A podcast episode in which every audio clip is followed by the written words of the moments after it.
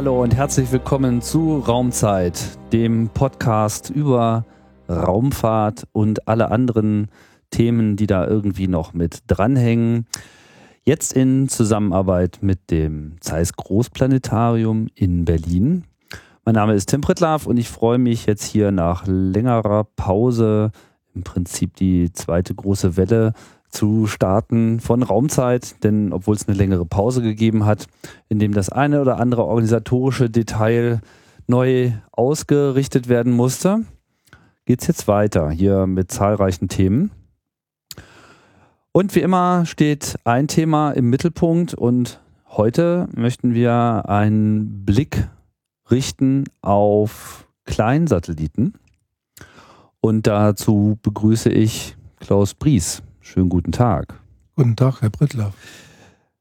Herr Bries, Sie sind äh, Professor an der TU Berlin, Institut für Luft- und Raumfahrt, sogenanntes Fachgebiet Raumfahrttechnik. Wie viele Fachgebiete gibt es denn bei der Luft- und Raumfahrt an der TU? Ist das äh, mehr Luft oder mehr Raumfahrt? Ja, wir haben sechs Fachgebiete im Institut für Luft- und Raumfahrt und davon sind fünf der Luftfahrttechnik gewidmet und ein Fachgebiet der Raumfahrttechnik. Ah. Wir bilden so im Jahr Größenordnung 3000 Studenten aus, nicht verschiedene, aber 3000 äh, Hörer haben wir in unseren Veranstaltungen. Ja. Und äh, ja, bei mir sind es Größenordnung 300 in den Raumfahrtfächern, wenn wir alle zusammenzählen. Größenordnung 40 Abschlussarbeiten pro Jahr kommen zusammen. Also ist schon etwas los bei uns. Die Studenten werden Master für Luft- und Raumfahrttechnik oder Bachelor für Verkehrswesen. Es gibt ja gar nicht so viele universitäre Standorte für, für Raumfahrttechnik in Deutschland. Braunschweig würde mir jetzt als erstes einfallen. Ja, es müssten insgesamt so circa sieben werden.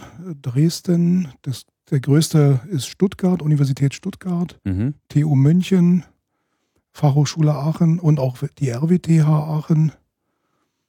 Äh, ja, ich glaube, jetzt äh, haben wir schon fast alle. Und Braunschweig halt. Braunschweig hatten Sie schon genannt. Genau. Ja. hm. Mhm. Gibt es aber auch schon, schon lange den, äh, den Fachbereich in Berlin? ja, das ist sogar der erste, der in Deutschland äh, errichtet wurde für Raumfahrttechnik, dediziert. Ja. 1963 äh, hat man an der TU Berlin diesen Lehrstuhl geschaffen für Raumfahrttechnik und auch sehr prominent besetzt mit Professor Eugen Sänger, der aus Stuttgart dann nach Berlin kam und leider sehr früh verstorben ist, äh, sodass 66 schon ein Nachfolger für ihn berufen wurde aus dem Werner von Braun Team, Mhm. Professor Kölle. Ja, und das hat sich dann weiter äh, entwickelt an der TU Berlin. Es kam dann noch ein zweite, eine zweite Raumfahrtprofessur dazu, die wurde 1985 besetzt mit Professor Renner, mein Vorgänger. Mhm. Ja, und ich bin 2003 an die TU Berlin berufen worden, äh, weil ich den Anspruch habe, auch Satelliten weiterzuführen, die mein Vorgänger Professor Renner dort erstmalig auch gebaut hat in Deutschland mit Studenten und äh, erfolgreich in den Orbit gebracht hat. Genau, dafür ist ja die TU Berlin und insbesondere das äh, Raumfahrtinstitut bekannt, dort äh, eine besondere äh, Rolle früh gespielt zu haben. Bevor wir darauf nochmal zu sprechen kommen, würde mich natürlich auch nochmal ein bisschen Ihr persönlicher äh, Hintergrund interessieren. Bevor Sie zur TU Berlin gekommen sind, war denn Raumfahrt schon äh, immer Ihr Thema oder sind Sie ein Spät- oder Quereinsteiger? Also wenn man so will, vielleicht mehr ein Quereinsteiger. Mein Hintergrund ist äh, Elektrotechnik, Informationstechnik. Das habe ich studiert an der Technischen Universität Ilmenau und habe dann auf dem Gebiet Kraftfahrzeugelektronik promoviert und später dann den Einstieg 88, 89 in die Raumfahrt gefunden, indem ich an der russischen Mars-Mission, damals Mars 94, später Mars 96, mitgewirkt habe als Gastwissenschaftler am Institut für Kosmosforschung der Akademie der Wissenschaften der DDR in Berlin. Ja, und 1992 bin ich dann äh, ins DLR gewechselt, in das Institut für Weltraumsensorik in Berlin-Adlershof und hatte auch das Glück, konnte auch an dem Thema weiterarbeiten und auch mir neue Themenfelder erschließen. Weltraumsensorik. Das heißt dann sozusagen über, auch über diese spezifisch technische äh, Linie quasi angedockt an das Thema. Ja, genau. Das, äh, die Elektrotechnik, Elektronik, das war der Zugang, wenn man so will. Ich hatte an der Kamera, die für die Marsbeobachtung äh, gebaut wurde, verschiedene Beiträge geleistet und dann auch andere Anwendungen für Weltraumkameras versucht zu erschließen. Wir haben dann äh, daraus überlegt, wie kann man daraus eine Ozeanfernerkundungskamera entwickeln, wie kann man die Kameratechnologie für andere Beobachtungen aus dem Weltall äh, modifizieren und äh, ja, sozusagen der technische Ansatz war eigentlich das, was mich getrieben hat als Ingenieur. Mhm. Immer daran interessiert, wie kann man Technik unter harschen Umweltbedingungen, unter sehr rauen Umweltbedingungen äh, doch mit einer hohen Zuverlässigkeit zum Einsatz bringen. Das sind so die speziellen Herausforderungen, die einen Ingenieur doch sehr reizen. Da war ja Ihr Start eigentlich eine, eine kleine Enttäuschung, weil die Mars 96 Mission ist ja leider früh gescheitert. Ja. Was, was war da Ihre konkrete hm. Rolle? Also ich hatte, ich hatte dort äh, eine, die spektrale und radiometrische, den spektralen und radiometrischen Feinentwurf äh, gemacht, sodass man zum Beispiel Wasserwolken oder Kondenswolken auf dem Mars unterscheiden kann von Staubwolken und, und Staubschirmen, mhm. sodass man auch, dass die Kamera auch in der Lage war, autonom umzuschalten. Äh, das war so ein Beitrag, den ich geleistet habe. Oder die Sensorik selber untersucht, äh, Strahlungsfestigkeit der Sensoren, ähm, sensornahe Elektronikentwicklung. Das waren so Themen, die ich da bearbeitet habe. Ja, und äh, das passiert halt hin und wieder mal im Raumfahrtbereich, dass auch ein Start daneben geht und dann ist natürlich Trauer angesetzt und man sucht nach neuen Themen, hatten wir aber schon vorher gemacht, äh, nach neuen Themen gesucht, sodass man die Erkenntnisse, die man gewinnt äh, beim Entwickeln von höchst anspruchsvollen neuen Technologien auch für andere Anwendungen erschließen kann. Aber trotzdem bestimmt kein besonders toller Tag, oder? Das war sehr, sehr traurig, ja. Das kann ich mir vorstellen. Ja, es ist auch, äh, sag mal, für viele, die, die, äh, die noch mehr Betroffener waren, da hängen ja dann so Doktorandenstellen dran, die promovieren wollen auf dem Thema ja. und plötzlich fällt der Gegenstand weg. Damit ist auch die ganze Stelle äh, mehr oder weniger ja. ja. hinfällig geworden. Ja, also das ist, äh, ist dann schon eine, eine, harte Sache. Man versucht natürlich äh, dann neu wieder aufzulegen und das ist ja auch bei der Mars-Mission dann wieder hat die ESA ja den Mars Express gebaut, wo die meisten Experimente wieder aufgehoben wurden und mhm. weitergeführt wurden. Also ah. es ging dann doch weiter. Kam Ihr Sensor auch zum Einsatz? Ja, nee, dort nicht. Der kam auf, auf der Bird-Mission des DLR zum Einsatz. Mhm. Was war das nochmal? Bird? Die, die Bird-Mission, das ist die erste Kleinsatellitenmission, die das Deutsche Zentrum für Luft- und Raumfahrt äh, gebaut hat. Start 2001 mit einem äh, indischen, mit einer indischen Rakete und die hat Feuerfernerkundung aus dem Weltall. Und ich hatte da äh, ja, die besondere Aufgabe, diese Mission zu leiten, das Projekt zu leiten von Beginn an mhm. und konnte so auch mich darum kümmern, dass die Mars-Kamera wieder redesigned wurde. Da, das war dann auch wieder ein Beitrag von mir, ein fachlicher, den ich gerne gemacht habe, für Erdbeobachtung. Da mussten die Filter anders ausgelegt werden, die Apertur musste verändert werden, äh, man möchte aber die Kamera doch weitestgehend erhalten. Und äh, ja, und dabei musste ich auch lernen, dass mit limitierten Ressourcen mm, man auch manchmal ein bisschen konservativ sein muss.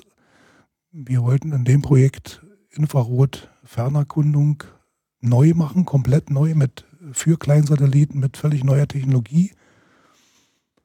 Und das stand im Mittelpunkt dieser BIRD-Mission. Und auf der anderen Seite bringen wir die die Mars-Kamera, die ja schon ein paar Jahre alt ist, in Anführungsstrichen, zum Einsatz. Und da fällt natürlich den Ingenieuren auch eine ganze Menge Dinge ein, was man besser machen kann, neu machen kann.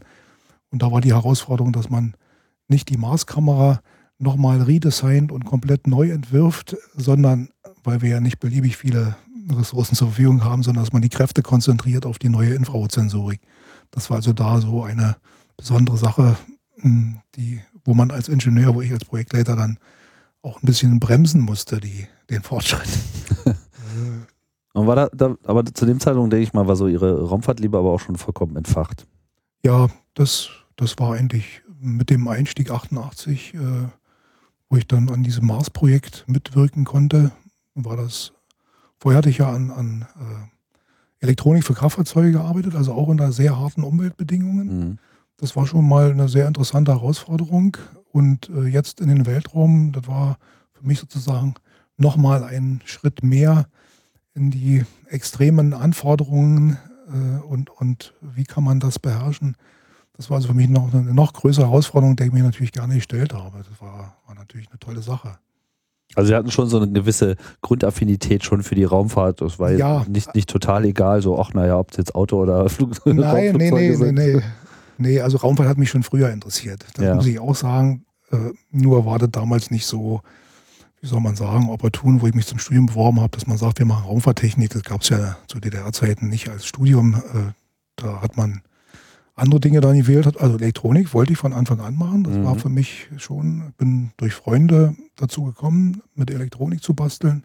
Das hat mir unheimlich Spaß gemacht und da wollte ich eigentlich auch mehr wissen, mehr verstehen. Und äh, ja, und dann hatte ich äh, mir auch schon immer Vorträge angehört über Raumfahrt, äh, Raumfahrtergebnisse. Äh, 69 war ja der, äh, die Mondlandung der Amerikaner, das habe ich verfolgt. Und dafür, davor die, die sowjetischen Erfolge, der erste äh, Flug eines äh, Kosmonauten, Juri Gagarin, das waren alles Themen, die fielen ja in meine Kindheit rein. Mhm. Und die habe ich auch verfolgt mit, mit größtem Interesse. Und natürlich Sigmund Jähn. Sigmund Jähn natürlich, ja. Den ich ja hier auch schon mal zu Gast hatte. Mhm. So, und dann ist es diese Bird-Mission geworden. Und damit hatten sie quasi das Thema Kleinsatelliten unter, direkt unter ihrer Fuchtel quasi. Ja, das hatte sich ähm, so im DLR, das DLR äh, ergeben. Das, das Deutsche Zentrum für Luft- und Raumfahrt wollte äh, sich dem Thema Satellitentechnik stellen, Kleinsatellitentechnik stellen und hatte mal einen Aufruf gemacht, Mitte der 90er Jahre innerhalb des DLR Vorschläge zu bringen, äh, für, für eine Kleinsatellitenmission wurden also die verschiedenen Forschungsinstitute aufgerufen und unser Vorschlag, eine dedizierte Feuerfernerkundungsmission auf einen Kleinsatelliten zu bringen und zu fliegen, die dann Ergebnisse liefert, die bisher nicht möglich sind mit der fliegenden Technik zu bringen. Ja. Das hatte äh, Anklang gefunden bei der Programmdirektion und die Programmdirektion hat gesagt, das wollen wir. Der Vorstand des DLR stand dahinter und äh, hat hat dann auch, und wir hatten einen Institutsrektor bekommen, Professor Röser, der auch gesagt hat, ich will das mit diesem Institut durchziehen. Und äh, so dass sich diese Satellitenentwicklung dort äh, ja, so gestaltet hat. Das heißt, es gab in dem Sinne auch noch gar keine Kleinsatellitensysteme, auf denen man hätte groß aufbauen können. Nee, das Institut hatte damals äh, enorme Fachkompetenz auf dem Gebiet Weltrauminstrumente für extraterrestrische Anwendung oder für Erdfernerkundung. Das war die äh, Know-how-Basis, auf die man aufbauen konnte. Aber auf dem Gebiet Satelliten war noch keine, keine explizite Kompetenz da. Aber man konnte natürlich auf die große Erfahrung und, und die großen Kenntnisse der Experten setzen, die schon diverse Raumfahrtinstrumente gebaut haben, dass man, dass man auch dem neuen Thema sich stellen kann, Satellitentechnik. Und das war neu. Ich hatte das Glück, auch äh, Lehrgänge zu besuchen, die, die mir da auch ein gewisses Fundament gegeben haben. Und äh, ja, und dann kam der Direktor, Professor Röser, und äh, hat dem Vorstand gesagt, er macht das mit diesem Institut für Weltraumsensorik und äh, sorgt dafür, dass, dass diese Satellitenmission zustande kommt und hatte sich dann im Haus nach einem geeigneten Projektleiter umgeguckt ich war auch im relativ jungen Alter noch von so ja, irgendwie 40. Also war nicht der erfahrenste. Mhm. Aber mich hatte die Sache unheimlich interessiert, weil das äh, was völlig Neues war. Ja. Und äh, ich auch vorher schon mich mit dem Thema Kleinsatelliten ein bisschen beschäftigt habe, äh, sodass äh, die Wahl auf mich fiel. War ich also sehr, sehr froh und habe das gerne aufgegriffen und, und, und äh, übernommen. Wie definiert man denn diesen Begriff Kleinsatellit? Also Satellit ist ja zunächst einmal so ziemlich äh, alles, was da draußen rumschwirrt. Typischerweise hat man so, weiß nicht, mindestens einen Kühlschrank äh, so im, Mhm. im Kopf, wenn man dran denkt, aber wir haben ja auch äh, teilweise Satelliten gesehen, die äh, auch komplette Busse im Prinzip hätten ausfüllen können. Wie unterscheidet man zwischen groß und klein an der Stelle? Was ist, gibt es da irgendeinen so einen etablierten Maßstab oder ist das eher eine Definitionsfrage von den Fähigkeiten? Also es ist nicht äh, wirklich international definiert, aber so, sagen wir mal, näherungsweise ist die Fachwelt sich einig. So 800 Kilogramm bis äh, oder 1000 Kilogramm dort ist so die Grenze nach oben von konventionellen Satelliten. Die bezeichnen wir dann als konventionelle Satelliten, also die Mhm. schwerer als 800 Kilogramm sind. Und darunter, mh, sagen wir, aus meiner Sicht sind das auch noch ziemlich große Satelliten, aber so bei 400 Gramm, Kilogramm Gesamtmasse sagt man, das ist schon mal ein Kleinsatellit. Äh, manche sagen auch Minisatelliten dazu. Historisch hat sich das so entwickelt, dass die Satelliten immer größer wurden, tonnenschwer, eine Tonne, zwei Tonnen, drei Tonnen, vier Tonnen, Noch mehr Instrumente, noch mehr. ja, noch Instrumente. mehr. Mhm. Und in den 85 äh, startete plötzlich eine amerikanische Universität einen ganz kleinen äh, Satelliten, der nur, ich weiß nicht mehr wie viel Kilo, vielleicht 30 Kilo oder so gewogen hat, also was ganz Kleines. Und äh, dann hatte mein Fachkollege, mein Vorgänger, Professor Renner, auch die Idee, sowas zu bauen. Und dann sahen diese ganz kleinen doch neben den großen Satelliten, mit denen die mitgestartet wurden, sehr winzig aus. Und da hatte man kein anderes Wort und die als Mikrosatelliten bezeichnet. Hm. Und die haben nichts mit 10 hoch minus 6 zu tun. Aber sie waren eben im Vergleich zu den damals normalen Satelliten, tonnenschweren, waren die eben ganz, ganz winzig und mickrig und klein und hat man die als Mikrosatelliten bezeichnet, sodass diese Klasse 50 bis 100 Kilogramm heutzutage Mikrosatellit heißt. Alles, was so ein großer Satellit so einfach mal so mitnehmen kann. Ja, to go. Satelliten. Ja, heute sagt man to, to go, ja. die Satelliten wurden noch kleiner, weil die Elektronik kleiner wurde, der Fortschritt ging weiter und man hatte, konnte noch kleiner bauen. Und dann tauchten plötzlich neben den 100 Kilogramm Mikrosatelliten jetzt 10 bis 20 Kilogramm leichte Systeme auf. Und da suchte die Fachwelt dann doch nach einer Abgrenzung und sagte, ja, das ist aber doch was anderes als die 100 Kilogramm. Da kann man ja auch nicht genau das Gleiche mitmachen. Die sind ja doch sehr limitiert in den Leistungsparametern. Und weiß nicht, wie man auf die Idee kam. Jedenfalls bürgerte sich der Begriff Nanosatellit dann ein, weil das ja die nächste Größenordnung wäre, von Mikro nach Nano, hat aber natürlich nichts mit 10 hoch minus 9 zu tun. Und noch eine Nummer kleiner, ein Kilogramm leichte, zwei Kilogramm, da sagt man heutzutage Picosatellit, wenn man will. Und eine besondere Gruppe der Picosatelliten sind die sogenannten CubeSats, die dann eine Würfelform haben und einen Standard entsprechen, den Calpulli definiert hat. Äh, Das hängt damit zusammen, dass die in speziellen Auswurfcontainer mit in den Orbit genommen werden müssen und von diesem Auswurfcontainer aus starten, in den Orbit freigesetzt werden. Und, und alle die Satelliten, die diese Spezifikation erfüllen, die CubeSat-Spezifikation, die nennt man eben CubeSats, Mhm. von, von der Würfelform abgeleitet. Ja. Ja, und wie das so ist bei solchen Entwicklungen mit einem CubeSat, der ist ja doch sehr klein, 10 mal 10 Zentimeter Kantenlänge mal 10 Zentimeter, mh, sehr limitiert in den Ressourcen, in der Performance, ist man nicht ganz zufrieden, sodass auch dort Doppel-CubeSats und Dreifach-CubeSats äh, gang und gäbe sind. Die nennen sich dann auch äh, 2U, äh, Two-Unit-CubeSats oder Mhm. Three-Unit-CubeSats. Mhm. Und heutzutage werden auch schon sechs Unit CubeSats gebaut, in den Orbit gebracht und man redet davon, dass man auch sechs Unit CubeSats zum Mond äh, fliegen möchte. Das sind dann schon wieder mit den anderen Begriffen äh, bezeichnet Nanosatelliten. Mischt sich so ein bisschen, haben aber dann wiederum dieses Spezifikum, dass sie quadratisch, äh, also Naja, kubisch Quad- angelegt sind. Ne? Ja, genau. Ja, Mhm. hm. Mhm. Okay, also wir haben unterhalb der normalen Satelliten, die bei 800 Kilo enden, Mikrosatelliten oder Kleinsatelliten, ja. Mini, Mini, Mini, Mikro. Nee, Mini, Entschuldigung, Mikro ist dann 50 bis 100, sagten Sie, Ja. darunter Nano, darunter Pico Ja. und dann eben diese spezielle Form CubeSat. Und ich nehme an, das sind sozusagen sowieso fast alle Pico-Satelliten sind dann letztlich CubeSats, Ja, weil wenn man schon so weit gegangen ist, da einen Standard für den Launch zu äh, schaffen, zeigt das ja auch so eine gewisse Bedeutung, weil ich ähm, Wann war diese erste, äh, dieser erste Launch eines kleinen Satelliten, als Herr Renner dann sozusagen auf die Idee kam? Also ungefähr. Wenn ich richtig bin, 1985 mit dem Space Shuttle. Das hatte so einen Container für Experimente an Bord und der startete dann aus so einem Container raus. Durch, wurde durch eine amerikanische Universität aus Utah mhm. gestartet. Das war meines Wissens der erste Kleinsatellit, also von Universitäten gebaut, der gestartet wurde.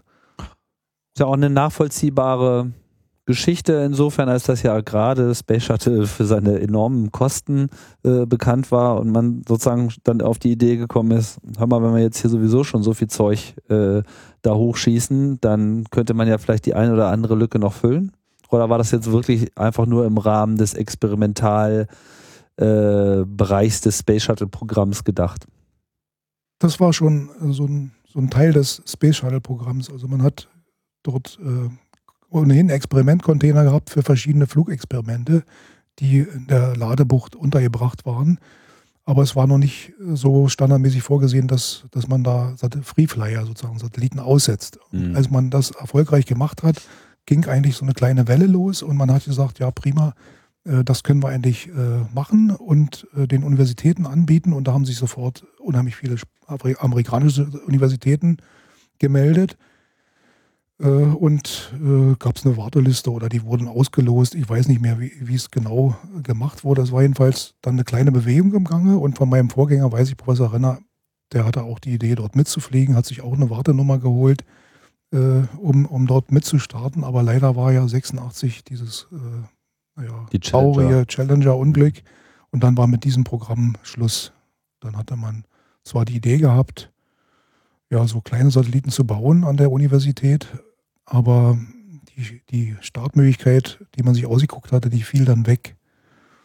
Und äh, Herr Renner sagte mir, dass der Professor Jäger auf ihn zugekommen ist, irgendwie Ende der 80er Jahre und sagte, wir könnten doch mit der Ariane so einen kleinen Satelliten mitnehmen.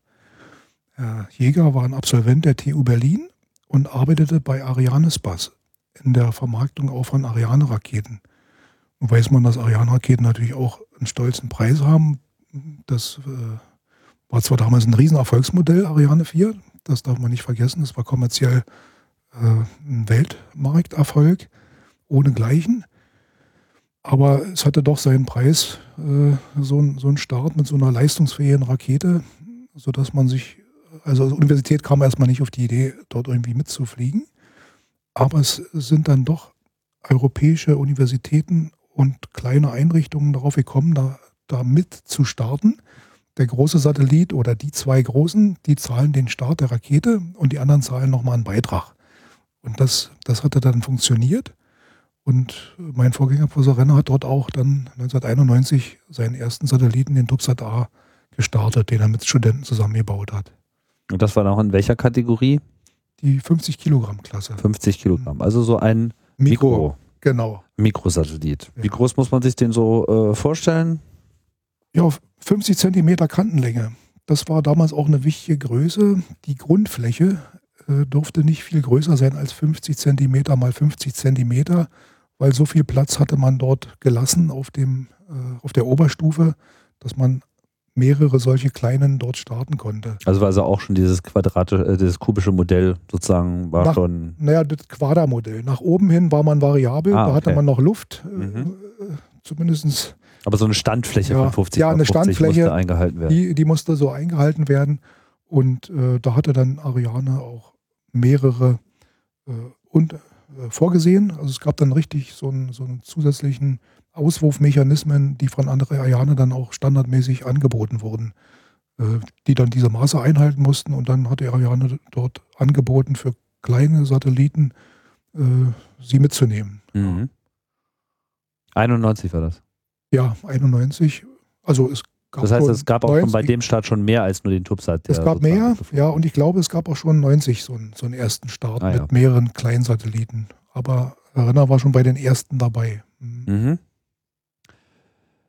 Ja, die Tubsats, die sind ja äh, recht bekannt, würde ich sagen. Also auf jeden Fall. Ich habe da schon mhm. mal was von gehört.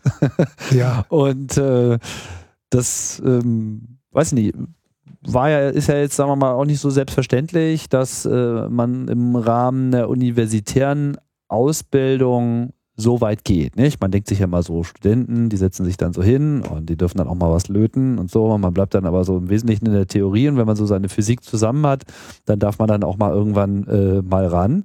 Aber dass man eben so weit geht, dass man selber konzipiert, plant, baut äh, und dann eben auch bis hin zum Launch alle Anforderungen erfüllt. Bis zum Betrieb sogar. Mhm. Richtig, bis zum, äh, bis zum Betrieb. Ich hatte jetzt gerade vor allem auch diesen äh, Launch noch in Erinnerung. Äh, ich habe ja hier mal eine Sendung auch gemacht zum äh, Rexus Bexus äh, Paket von äh, dem DLR, wo ja auch Studenten angehalten sind, das zu machen. Und da wurde halt schon ausführlich dargelegt, was es doch mhm. auch für die Studenten bedeutet, sich nicht nur so mit der Technik als solchen, sondern eben sozusagen auch mit dem gesamten Prozess der Qualitätssicherung, der regelmäßigen Überprüfung, diesem, diesem ganzen Hinarbeiten, dem Einhalten von äh, Deadlines, dass man sich solchen Sachen auch schon ausgesetzt sieht, die ja später dann einfach bittere Wahrheit sind, ähm, dass das sozusagen auch schon Teil der Ausbildung ist. Ich vermute mal, das dürfte hier bei den Kleinsatelliten der TU Berlin auch eine große Rolle spielen. Ja, genauso ist das. Das war zwar jetzt nicht äh, das originäre Ziel damals, ja. sondern man wollte erstmal überhaupt äh, was, was Praktisches machen. Das ist ja schon für eine Universität doch ein bisschen ungewöhnlich. Das haben Sie schon völlig richtig dargestellt. Universität macht universitäre Lehre auf einem hohen Niveau, verbindet natürlich Theorie mit Praxis, mit den neuesten Forschungsergebnissen. Die Studenten haben die Möglichkeit, ja auch die neuesten Forschungsergebnisse in der Vorlesung zu hören. Das ist, ist schon mal eine tolle Sache. Aber an der TU Berlin war eben schon der Anspruch, auch praktische Erfahrungen mitzugeben und die, die kann man nicht per Vorlesung äh, mitgeben. Da muss man den Studenten wirklich ransetzen, muss sagen, hier, jetzt wollen wir mal was zusammen bauen und äh, auch testen am Boden, dass alles funktioniert. Und äh, diesen, diesen Ansatz hat mein Kollege damals durchgeführt äh, und, und äh, sehr, sehr erfolgreich auch durchgeführt, äh, sodass der TUPSAT A, der ja im Wesentlichen ein Kommunikationssatellit war aus, aus heutiger Sicht. Das war ja eigentlich ein Forschungssatellit. Man hat versucht, überhaupt einen Satellit zusammenzubekommen, äh, der nur so klein ist mit den Komponenten, die man damals zur Verfügung hatte. Das sind ja zum Teil kommerzielle Bauteile und das, was man aus dem Raumfahrtbereich übernehmen konnte, war in der Regel zu groß, zu schwer, zu teuer. Es war also schon eine enorme Herausforderung, äh, sowas überhaupt zustande zu bringen. Und äh, ja, und der Topsat A hat Kommunikations, äh, Kommunikation sichergestellt und daraus entwickelten sich ja dann auch später dann Anwendungen, die man vorher gar nicht so Also er hat erstmal die so Kommunikation mit, mit, mit dem Satelliten sozusagen ja, sichergestellt. Ja, dass man mit ihm reden konnte und dass er selber Daten runtergesendet hat, das war ja erstmal nur ein Universitätssatellit zum, ja. zum Demonstrieren, dass wir Betrieb machen können, wir Universitäten, wir können auch Satelliten betreiben, wir können ein Bauen, Starten, Betreiben, das äh, war, war die Haupt, äh, das Hauptanliegen von dem Tupsat A. Und dann kamen äh, auch Leute an, die wollten dann diesen Satelliten nutzen, indem sie sagten, ja, wir machen, das weiß ich, ja, der Arvid Fuchs kam zu dem Herrn Renner und sagte, ich möchte den mal so eine Wanderung zum Nordpol machen und brauche, wäre doch schön, wenn ich da noch so eine Kommunikationsverbindung hätte über einen Satelliten kann man da nicht was machen. Und da hatte sich dann das entwickelt, das äh, musste man erstmal ausprobieren, wie könnte das funktionieren. Äh, es musste ja möglichst einfach äh, laufen und das war dann auch erfolgreich äh, durchgeführt worden. Äh, eine Kommunikationsverbindung, dass Nachrichten ausgetauscht werden konnten, vom Pol aus abgesendet werden konnten nach Deutschland und von Deutschland über den Pol, sodass da zumindest zeitweise, es ist ja dann nur eine minutenlange Verbindung, solange der Satellit im Sichtbereich äh, der Empfangsantenne am Boden ist, äh, kann man den, die Verbindung aufrechterhalten und dann ist wieder Schluss. Das heißt, der Satellit hm. ist auf dem polaren Orbit. Ja, der war auf dem polaren Orbit unterwegs. Äh, ich weiß nicht mehr die Höhe, ich glaube 800 Kilometer oder so. Ja. Das bedeutet, man hat so vielleicht acht bis zehn Minuten Kommunikationszeit im günstigsten Fall und dann ist er wieder für 80 Minuten nicht mehr zu sehen. War das dann so eine, ähm, also er hat quasi so als, als Kommunikationsrelay ja, funktioniert. Also genau. Man konnte ihn sozusagen anfunken. Anfunken und er hat dann die. In dem Moment gleich weitergeleitet? Also hat ja. er sozusagen nur seine Position ausgenutzt oder? Ja, er hat die Position ausgenutzt. Okay, mhm. also nicht so als Zwischenspeicher und zwei Stunden später gibt das dann das wieder kam ab dann, oder so? Das kam später dann. Ah ja, okay. Store and Forward. Also der hat die Position ausgenutzt und konnte dann die Verbindung sicherstellen. Mhm. Das ist ja schon mal ein realer Nutzen, weil Ja, sonst muss man da ja äh, auf Satellitentelefonie-Netzwerke äh, zugreifen, die es, weiß ich gar nicht, ob es zu dem Zeitpunkt, glaube ich, noch in dem Maße gar nicht gab. 91, ich meine, da gab es ja noch nicht mal GPS richtig. ja, das ist äh, jedenfalls nicht so nutzbar. Genau, Mhm. noch Ja. nicht so allgemein verfügbar. Mhm. Der Erfolg hat ja dann sozusagen eine ganze Serie ausgelöst. Also äh, das blieb ja nicht der einzige, sondern äh, dem TUBSAT A folgten weitere Modelle. Vielleicht weiß nicht, inwiefern Sie da äh, Einblick haben, aber ähm, wie technisch komplex muss man sich sozusagen diesen, diesen ersten TUBSAT äh, vorstellen? Also was muss man da, passt ja nicht so viel rein. Mhm. Wa- was war überhaupt drin? Ich meine, wenn ich so zurückdenke, 91 und so, da war das ja auch mit der ähm, mit der Elektronik alles noch nicht so gedient, zumindest Mhm. nicht mit der Elektronik, die, glaube ich, so für kosmische Strahlung ausgelegt war. Ja, da- das ist richtig. Mit diesen Anforderungen musste man natürlich klarkommen, aber an sich äh, hat der Satellit genau die gleichen Subsysteme wie, ein- wie ein großer tonnenschwerer Satellit. Ja. Er muss, äh, mit Ausnahme des Antriebssystems, aber er muss eine Struktur haben, dann muss er ein Thermalkontrollsystem haben, dass die Elektronik, die eingebaut ist, in diesem engen Temperaturbereich gehalten wird bei allen wechselnden äußeren Bedingungen. Es ist ja Elektronik und die Temperatur, die wir hier für unsere Computer brauchen, die muss der Satellit dort eben auch halten. Und äh, ja, äh, dann brauchen wir eine Energieversorgung, die wird äh, klassischerweise über Photovoltaik äh, umgesetzt. Er fliegt von den 90 Minuten circa 35 Minuten im Schatten und äh, dort will man auch, dass noch wenigstens Funkverbindung besteht, wenn, wenn er im Schatten über die Bodenstation fliegt. Äh, dann, Also im Funkschatten. ja, Mhm. nee, ich meine jetzt von im Sonnenschatten, Ach, im also Sonnenschatten. auf der Nachtseite fliegt Ah ja, okay. und, Mhm. und man hat die Bodenstation in der Nacht und man weiß jetzt einen Überflug, möchte man ja eigentlich auch Kontakt aufnehmen. Und dafür braucht man dann auch Elektroenergie, also muss er Batterien an Bord haben. Man braucht das Kommunikationssubsystem. Dann braucht man eine irgendwie geartete Lage, Stabilisierung oder Regelung. Bei den großen Satelliten ist das alles schon sehr fortgeschritten. Bei den kleinen gab es eben da keine geeigneten Bauteile, aber eine Art Lagestabilisierung äh, hatte auch der TUBSAT A. Also in Form von Düsen dann.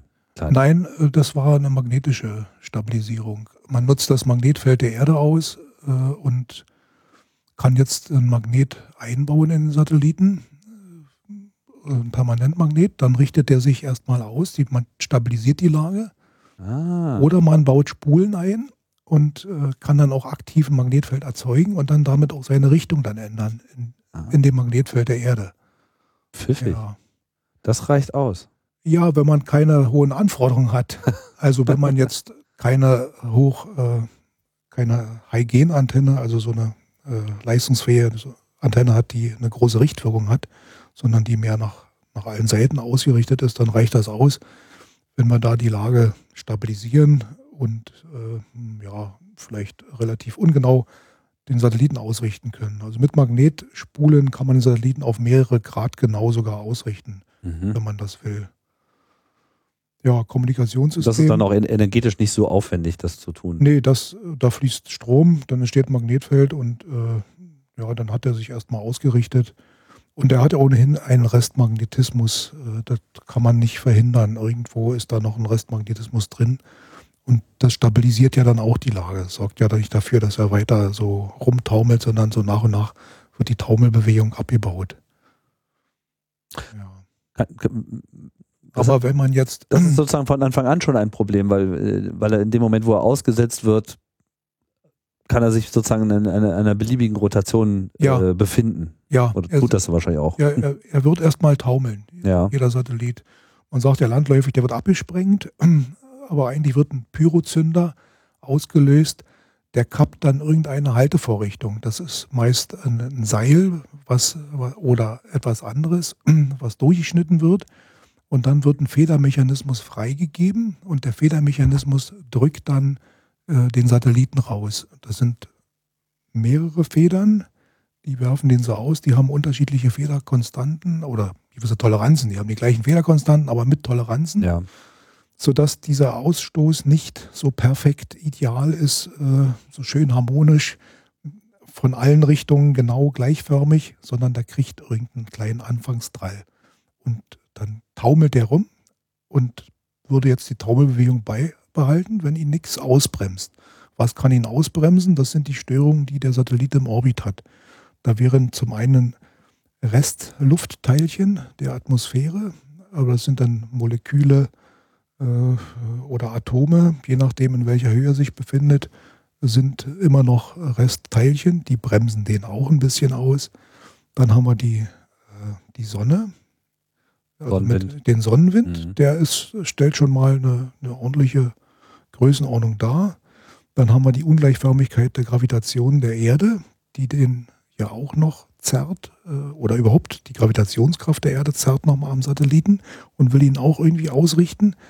Aber er fliegt ja nun doch mit einer großen Geschwindigkeit mit 7,7 Kilometer pro Sekunde im Orbit, ist also sehr schnell woanders, wo wieder andere Gravitationskräfte wirken. Die zerren also alle am Satelliten und wollen und, und versetzen den und halten den auch in irgendeine Drehbewegung oder Taumelbewegung. Und äh, jetzt muss man also, man möchte den Satelliten doch lagemäßig irgendwie stabilisieren, in einen definierten Zustand bringen. Das muss jetzt nicht immer so sein, dass der dann still steht, inertial orientiert, äh, im Raum fest, sondern es reicht auch aus, wenn er eine definierte Drehbewegung hat. Aber dass man eine stabile Lage einnimmt. Und da gibt es mehrere Möglichkeiten. Und eine Möglichkeit ist magnetische Stabilisierung, entweder passiv, indem man einfach bloß ein Permanentmagnet reinbaut und sagt, Jetzt richtet er sich schon irgendwie an den Feldlinien der Erde aus und bremst sich ab mit der mhm. Zeit. Das funktioniert. Wenn man damit zufrieden ist, ist es okay. Oder wenn man sagt, äh, ja, wir wollen eigentlich den Satelliten genau ausrichten. Und das, das war bei dem Tubsat B der Fall. Der zweite Tubsat, ja. der hatte schon ein hohes, hochauflösendes Teleskop an Bord mit, ich glaube, das war geplant wenige Meter äh, Bodenauflösung, war schon richtig ein, ein sehr ordentliches Instrument dann muss so ein Satellit in allen drei Achsen stabil ausgerichtet werden. Ja, da kann man sich jetzt nicht zufrieden geben. Da taumelt schon irgendwie rum und wir machen paar Bilder und dann trifft er schon mal die Erde. ja. Äh, und äh, so machen es ja heute diese kleinen CubeSats äh, zum Teil noch. Nee, da, da war dann die Anforderung, den möchten wir ausrichten. Für, für Großsatelliten ist die Technologie schon seit seit ewigen Zeiten, seit Beginn der Raumfahrt mitentwickelt worden, weil man das auch für Raketen brauchte. Dann nimmt man zum Beispiel Reaktionsräder, das sind Schwungräder, die dann die Störungen aufnehmen, die der Satellit erfährt durch das Rumtaumeln. Die erzeugen dann einfach einen Gegendrehimpuls. Der Satellit hat einen Drehimpuls in der einen Richtung und das Schwungrad erzeugt einen Drehimpuls, einen Drall in die andere Richtung, bis diese Drehbewegung aufgenommen worden ist. Und das macht er dann sozusagen mit, mit drei Rädern in alle Achsen. So, so eine Art äh, Puffer, Bewegungspuffer, ja, in, ja. in, dem so das Taumeln quasi aufgenommen wird. Genau. Mhm. Das Taumeln wird erstmal in den Rädern äh, gespeichert als, als Drehimpuls und ist dann erstmal drin. Es ist noch nicht weg. Ja. ja es ist, ist dann nur in den Rädern aufgefangen. Aber es ist kontrolliert und messbar sozusagen. Ja, es ist kontrolliert und wir haben mit den Rädern, äh, sagen wir, die Störungen, das, was nicht, was man nicht haben will, weg, weggenommen. Ja. ja wenn er inertial stillstehen soll, dann, dann wird er stillstehen und die Räder drehen sich, aber er steht still. Oder wenn er zur Erde gucken soll und sich langsam abrollen soll, sodass er immer nah dir guckt mit seinen Instrumenten, dann besorgen das auch die Räder. Und die Störungen, die auftreten, kommt so ein Solarflare oder irgendwas, äh, gibt es ja nochmal einen Impuls, dann äh, nehmen die Räder das einfach auf und erhöhen ihre Drehzahl. Ja, und solche Räder gab es für Kleinsatelliten nicht. Und da war Herr Renner einer der ersten, der solche Räder für Kleinsatelliten entwickelt hat und in den Tubsat eingebaut hat. Er sagt, als er ist auch Elektroingenieur von Hause aus und sagt sich, ja, das ist ja ein Elektromotor mit einer Schwungmasse. Diese Aufgabe können wir uns stellen. Und äh, wobei das natürlich alles nicht, nicht wirklich ganz einfach ist. Ja. Äh, das muss ja auch sehr rund laufen, sehr ausgewuchtet genau, sein. Ja. ja. Mhm. Und, ja, und hat dann die ersten Reaktionsräder für Kleinsatelliten entwickelt. Also auch so eine, so eine Pionierleistung. Und damit war der TUBSAT B drei Achsen stabilisiert, hatte ein ordentliches äh, Teleskop an Bord, mit dem man ordentlich Erdaufnahmen machen konnte. War eigentlich eine, eine tolle Sache. Äh, nur kam der ewig nicht zum, äh, in den Orbit, Startverzögerung und so weiter. und hat nachher nur eine kurze Lebensdauer im Orbit gehabt. Man weiß nicht genau, warum nicht länger. 39 Tage hat er, glaube ich, ja, durchgehalten. Ja. Aber immerhin hat man jetzt an der Universität schon äh, neue Technologien für diese Kleinsatelliten entwickelt, die dann auch bei den nachfolgenden Satelliten sehr gut zum Einsatz kamen. Das scheint mir jetzt äh, überhaupt auch schon nochmal so ein interessanter Aspekt zu sein. Ich meine, am Anfang mag man ja denken, okay, kleine Satelliten, da besteht es im Wesentlichen aus dem Weglassen äh, von äh, Features, aber das ist ja sozusagen nicht das Einzige, sondern das ist ja im Prinzip so wie was weiß ich, so wie sich Laptops zu den äh, Minicomputern damals verhalten haben, dass man eigentlich nochmal eine extra, äh, in, äh, extra Ingenieurleistung bringen muss, um diese Miniaturisierung überhaupt erst hinzubekommen, weil ja nicht, nicht alles, was man in groß bauen kann, kann man dann auch in derselben Qualität und Zuverlässigkeit automatisch auch klein bauen. Ja, ja genau, das, das ist eigentlich so der Punkt. Das lässt sich nicht so einfach runterskalieren. Äh, jedenfalls nicht bis zu, zu dem gewünschten Maß meistens. Und das ist eigentlich auch so die Herausforderung, der wir uns gestellt haben. Äh, 2003 hatte ich an der Uni äh, dort den Lehrstuhl übernommen. Und die TUBSAT-Serie war ja eine sehr erfolgreiche Serie. Die war auch äh, technologisch sehr gut ausgereift. Also hm, ich äh, habe dort neu angefangen und wollte natürlich auch neue Dinge machen und mich äh, der Aufgabe stellen, noch kleinere Satelliten zu bauen, eigentlich eine ganze Klasse kleiner. Also die Satelliten von der Renner, die sind ja die Mikrosatellitenklasse, 50 bis 100 Kilogramm. Genau, mit so einem 38 Zentimeter Raster ging es los. Ja. Und, dann 32 so die Größen und wurde auch langsam äh, immer kleiner sozusagen. Mhm. Ja, ja. 30.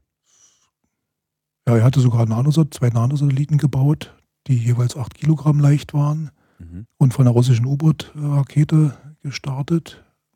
Die sind relativ niedrig eingeschossen worden und haben dann deswegen nur ein halbes Jahr im Orbit funktioniert, aber sehr erfolgreich.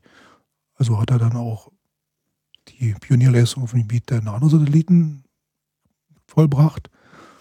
Ja, und äh, wie ich angefangen habe, wollte ich äh, noch, noch einen Tick kleiner werden und diese ein Kilogramm leichten Satelliten leistungsfähig machen. Das war so die Herausforderung, die ich mir vorgenommen hatte.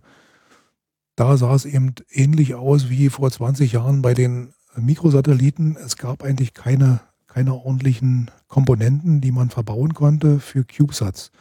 Das geht also los. Auch dort muss, wenn man dort mit der Kamera die Erde aufnehmen will, und auch diesen Anspruch haben wir, dann braucht man eigentlich eine Dreiachsenstabilisierung, äh, wie auch so ein Mikrosatellit. Aber für solche kleinen gab es nichts, außer die Magnetfeldstabilisierung, die nicht, nicht sehr präzise ist, sodass eins unserer ersten Forschungsthemen, das wir äh, aufgegriffen haben und auch gemeinsam mit einer Firma angepackt haben, mit der Berliner Firma Astrofeinwerktechnik, äh, war die Entwicklung von Reaktionsrädern für CubeSats. Die haben also so einen Durchmesser von vielleicht ja, weiß nicht, zwei Zentimetern, äh, sind einen Zentimeter hoch und äh, davon drei in so ein CubeSat eingebaut, plus Ansteuerelektronik. Äh, dann haben wir so schon mal ein Fünftel des CubeSats-Volumens ausgefüllt. Aber wir sind in der Lage, Dreiachsen-Stabilisierung zu machen. Und das war eines der ersten Forschungsthemen, das wir bearbeitet haben. Und auch äh, einen entsprechenden Satelliten dazu mit wo wir auch zum, zum Teil Unimittel eingesetzt haben. Meine Berufungsmittel habe ich dort mit eingesetzt.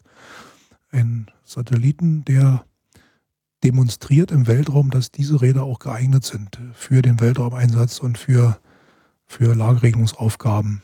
Ja, und das war der, wir haben das BISAT genannt.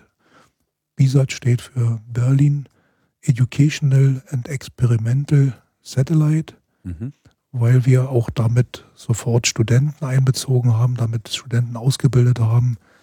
Äh, sie spielten, diese Satelliten spielten in der Lehre eine Rolle, aber auch in, äh, in der Anfertigung von damals Studienarbeiten, Diplomarbeiten, später Masterarbeiten, Bachelorarbeiten. Also sind viele Generationen von Studenten, möchte ich jetzt schon sagen, haben auch an diesen CubeSats, die wir hier entwickeln und entwickelt haben, äh, großen Anteil und und sich auch selber damit weiterqualifiziert. Ja, und für diesen kleinen CubeSat braucht man genau die gleichen Subsysteme wie für, für einen größeren Satelliten oder für einen Mikrosatelliten. Wir brauchen eine Struktur, ein Thermalkontrollsystem, Energieversorgungssystem, Kommunikationssystem, Lagerregelungssystem. Äh, das sind äh, also die üblichen Satellitensysteme, die, die auch die Kleinen brauchen und dafür aber auch die Komponenten. Und da es aber nicht, nicht ausreichend äh, vernünftige Komponenten gibt äh, in, der, in der Winzigkeit, haben wir also mehrere Forschungsthemen aufgemacht, Miniaturisierung von Komponenten und, und uns Partner gesucht, die nach Möglichkeit diese Prototypen, die wir entwickeln, so als äh, ja, Universitäts- wir sind ja zufrieden, wenn wir einen Prototypen, der funktioniert, hinbekommen und den in Orbit schießen. Da sind wir ja, haben wir ja schon unsere Aufgabe eigentlich erfüllt. Aber wir haben uns industrielle Partner gesucht, die auch ein Interesse haben, selber Know-how reinzupacken, weil sie dann aufbauend auf den Erkenntnissen nachher ein Produkt weiterentwickeln können. Die dann aufbauend auf diesen Prototypen sagen, das wollen wir dann aber weiterentwickeln als Produkt und das dann auf den Markt bringen. Ja, so haben wir zum Beispiel einen Sender im S-Band-Bereich entwickelt mit der Firma Ico Wireless aus Berlin für CubeSats. Und das Besondere ist eigentlich, dass normalerweise ein CubeSat nicht so viel Leistung bereitstellen kann, dass man einen S-Bahn-Sender damit betreiben kann auf, äh, auf dem Satelliten. Und hier war so die, die Idee, dass man eine sehr leistungsfähige Codierung ansetzt und dann eintauscht Sendeleistung gegen Codegewinn. Und äh, ja, und das haben wir dann mit, äh, mit der Firma gemeinsam entwickelt als Forschungsprojekt und die Firma hat es dann weiter zum Produkt entwickelt und dieser S-Bahn-Sender ist eben geeignet für, für CubeSats. Wir haben ihn noch nicht auf äh, einen Satelliten gehabt, aber schon auf einer Höhenforschungsrakete. Der hat also schon mal Weltraum gesehen und auch Raketenstartbelastung erfahren, nämlich genau diese Rexus-Raketen. Mhm. Alle zwei Jahre gibt es die Möglichkeit für Universitäten, ein Experiment auf Rexus zu implementieren. Und äh, wir hatten mehrmals diese Möglichkeit auch genutzt. Und eine war eben, dass wir gesagt haben, wir wollen mal diesen Sender mit einer Rakete starten und betreiben auch während des Fluges äh, und das war, ja, ich glaube 2006. Äh, da haben wir dann auf ein äh, Rexus-System den Sender und noch verschiedene CubeSat-Technologien aufgebaut. Das sind dann meist auch Studentenprojekte. Und dann ist eine kleine Gruppe von Studenten mit einem wissenschaftlichen Mitarbeiter zum Startplatz nach Kiruna gefahren, haben dort die Startkampagne mitgemacht und auch den, den Flugversuch. 100 74 Kilometer Höhe wurde erreicht. Das war eine zweistufige Rexus. Mhm. Das äh, hat also schon wirklich Weltraum gesehen. Per Definition beginnt der Weltraum. Aber leider halt nur ein paar Minuten. Nur ein paar Minuten, ja. ja. Okay, aber die, die Startbelastung auch nur ein paar Minuten. Für uns war es ein Erkenntnisgewinn. Ja, nee, ich ja. wollte das äh, gar nicht schlecht machen. Mhm. Nur nochmal darauf hinweisen, dass es natürlich äh, viel interessanter ist, äh, wirklich jetzt einen dauerhaften äh, Orbit einzunehmen Auf und damit natürlich auch den Langzeitbetrieb mhm. äh, anzustreben. Vielleicht nochmal kurz diese äh, TU-Satelliten-Historie hinzubekommen. Also es gab diese TUBSAT-Serie, da fallen, glaube ich, sechs Satelliten drunter. Sieben. Äh, sieben? Ja. Okay, von denen zwei auch noch äh, im Betrieb sind. Zwei ja. kreisen nach wie vor äh, um die Erde. Naja, es kreisen noch mehr, aber sind nicht mehr alle in Betrieb. Ach so, ja, okay. Also, Hängt jetzt von der Höhe ab, ja. Das meinte ich natürlich. Also welche, die sozusagen auch wirklich im Betrieb sind. Ja. Ähm, was heißt denn das konkret? Also gibt es dann äh, bei Ihnen im Institut sozusagen auch, wie man das so jetzt äh, vom äh, ESOC in Darmstadt äh, gewohnt ist, so einen tollen Raum mit großen Bildschirmen, wo äh, Leute rund um die Uhr sitzen und mitzittern, ob er auch die nächste Runde schaffen wird? Also es gibt äh, so ein Missionskontrollzentrum, das mhm. Äh, ist nicht ganz so groß wie das ESOC und auch nicht wie das GESOC. Es ist natürlich der Universität angemessen, aber ich muss sagen, für eine Universität haben wir schon ein, ein sehr gutes ja. Missionskontrollzentrum. Und in dem werden auch Studenten ausgebildet, richtig in Fragen des Missionsbetriebs. Wenn wir Glück haben, dann passt die Vorlesungszeit auch äh, oder die, die Zeit der praktischen Übung mit einer Überflugzeit eines Satelliten zusammen, sodass diese Studenten auch mal im Missionskontrollraum erleben, wie schnell gehen denn diese sieben, acht Minuten Überflugzeit vorbei, wenn man am Terminal sitzt und wackelnde Zahlen sich anschaut äh, und muss dann beurteilen, ja, wie geht es dem Satelliten und so weiter. Das, äh, und vielleicht sogar noch Kommandos abschicken. Das erlebt man dann live als Student bei uns und findet vielleicht Spaß dran. Der ein oder andere Absolvent ist sogar dann ins Deutsche Raumflugkontrollzentrum gegangen oder auch ins ESOC. Hatten wir auch schon, ins Europäische Raumflugkontrollzentrum. Ja, also Betrieb ist für uns auch eine wichtige Komponente in der Ausbildung und in der Forschung. Also das, das wollen wir und wir haben deswegen auch großen Wert auf diesen Betrieb gelegt. Aber ich muss dazu sagen, standardmäßig brauchen wir nicht äh, täglich diesen großen Kontrollraum, brauchen die auch nicht im, im ESOC, sondern nur, wenn die, die großen äh, Aktionen stattfinden. Wenn ein Satellit ausgeworfen wird und man sucht den Erstkontakt und will dann auch sehr schnell einschätzen, gibt es irgendwo eine Schwierigkeit, die, die wir nicht vorhergesehen haben, müssen wir reagieren. Dann muss man eben alle möglichen Systeme auf dem Blick haben. Schwierigste Phase eigentlich bei jeder Mission. Ja, mhm. der nach dem Auswurf die, die ersten Orbits, die, die Start- und frühe Orbitphase, sagt man dazu. Ja, und da müssen die ganzen Experten der Subsysteme vor ihren Terminals sitzen und jeder hat seine Seiten aufgeschlagen, wo die, Haus, ja, die Gesundheitsdaten der Satelliten, die Housekeeping-Daten zu sehen sind und schätzt dann ein, so und so ist die Lage und wir können jetzt die oder jene Manöver äh, durchführen. Das, äh, das ist dann für uns auch natürlich der spannende Moment.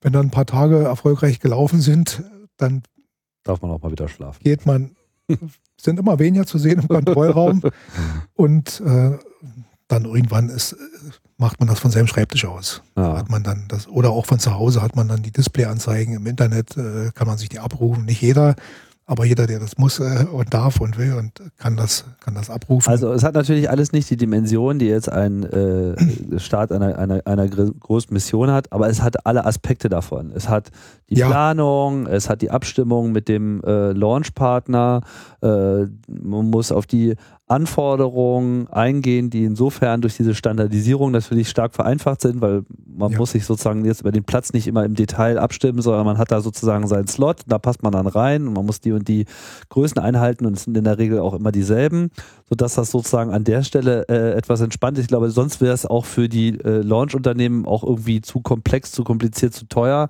äh, sozusagen diese ganzen kleinen Gäste noch mit dabei zu haben, wenn man jetzt mit jedem nochmal ein eigenes Abstimmungsprogramm fahren müsste oder? Also wenn es diese ganz kleinen, die CubeSat betrifft, die würden da nicht mitstarten können. Das wäre dem Launcher zu, zu anstrengend äh, für so einen kleinen, noch alle Review-Prozeduren und wirklich sicher zu gehen, dass da nichts passiert und so weiter. Für den ist jetzt dieser Standard wirklich eine, eine tolle hm, Erleichterung. Der Standard besagt, dass so ein CubeSat aus einem geschlossenen Container heraus gestartet wird. Und solange der Start stattfindet, ist der CubeSat komplett in einem Container mit Klappe vorne zu drin. Also die werden zwar alle auf dem Bo am Boden getestet, äh, dass, dass nichts passieren kann während des Starts, äh, dass, dass die also die Startbelastung aushält, das wird alles getestet, wie für den Großen auch. Aber es schafft nochmal eine zusätzliche Sicherheit, dass diese, dieser Container da ist, falls doch irgendwas nicht ein Teil abgeht oder so gemacht wurde, bleibt es in dem Kasten drin mhm. und es schädigt nicht den, den Großsatelliten, denn das ist ja dann doch eine ganz andere finanzielle Dimension auch. Ja. Also nicht, ist, die Größe ist irgendwie auch proportional äh, mit dem Preis, mit den Kosten. Ja klar, weil es ja auch vor allem das Gewicht ist. Zunächst einmal natürlich auch der Platz, aber vor allem ja, äh, das, das Gewicht, Gewicht, was bezahlt werden muss in Sprit und ja, ja. letztlich natürlich auch Platz vielleicht nochmal kurz, weil ich finde das, ich finde das ganz faszinierend, weil man macht sich das, glaube ich, so äh, am Anfang gar nicht so klar. Ne? Also dass ja im Prinzip jetzt auch im Hinblick auf die, auf die eigentliche Ausbildung, meine ich, äh, so viele Sachen dabei sind. Ne? Also wir hatten jetzt Launch, also Planung, Bau natürlich klar, die ganze Technik, überhaupt Sensorik etc., sich einen Kopf machen über Protokolle, was man überhaupt letzten Endes an Anwendungen fahren will. Ähm, zu der Phase, wie ist denn das eigentlich mit den mit den, mit den Sensoriken, die sie einbauen, gibt es dann sozusagen auch innerhalb der Uni oder an anderen Universitäten auch interessierte wissenschaftliche äh, Gruppen, die dann auch, wie man das bei den großen Missionen kennt, quasi so als wissenschaftliche Zuarbeiter oder Nutznießer dieser Sensorik arbeiten oder ist das dann wiederum auch eigentlich, e, verbleibt das eher im studentischen Bereich in Ihrer Abteilung? Also wir bauen ja nicht äh, so eine Fernerkundungsmission für Fernerkundler oder so, sondern äh, wir sind Fachgebiet Raumfahrttechnik, wir kümmern uns um die Technik ja. und, und bauen dort unsere eigenen Experimente. Wir machen vor allen Dingen Technologieerprobung im Weltraum und Technologiedemonstration. Aber nicht nur für uns, wir nehmen auch andere Technologieexperimente mit von anderen Universitäten und Forschungseinrichtungen. Mhm. Wir haben jetzt äh, in der Entwicklung den Technosat-Satelliten, das ist ein Nanosatellit, 15 Kilogramm schwer. Der wird im nächsten Jahr starten und der hat äh, von der Uni Würzburg äh, einen besonderen Sternsensor und eine Kamera, eine besondere Kamera mit.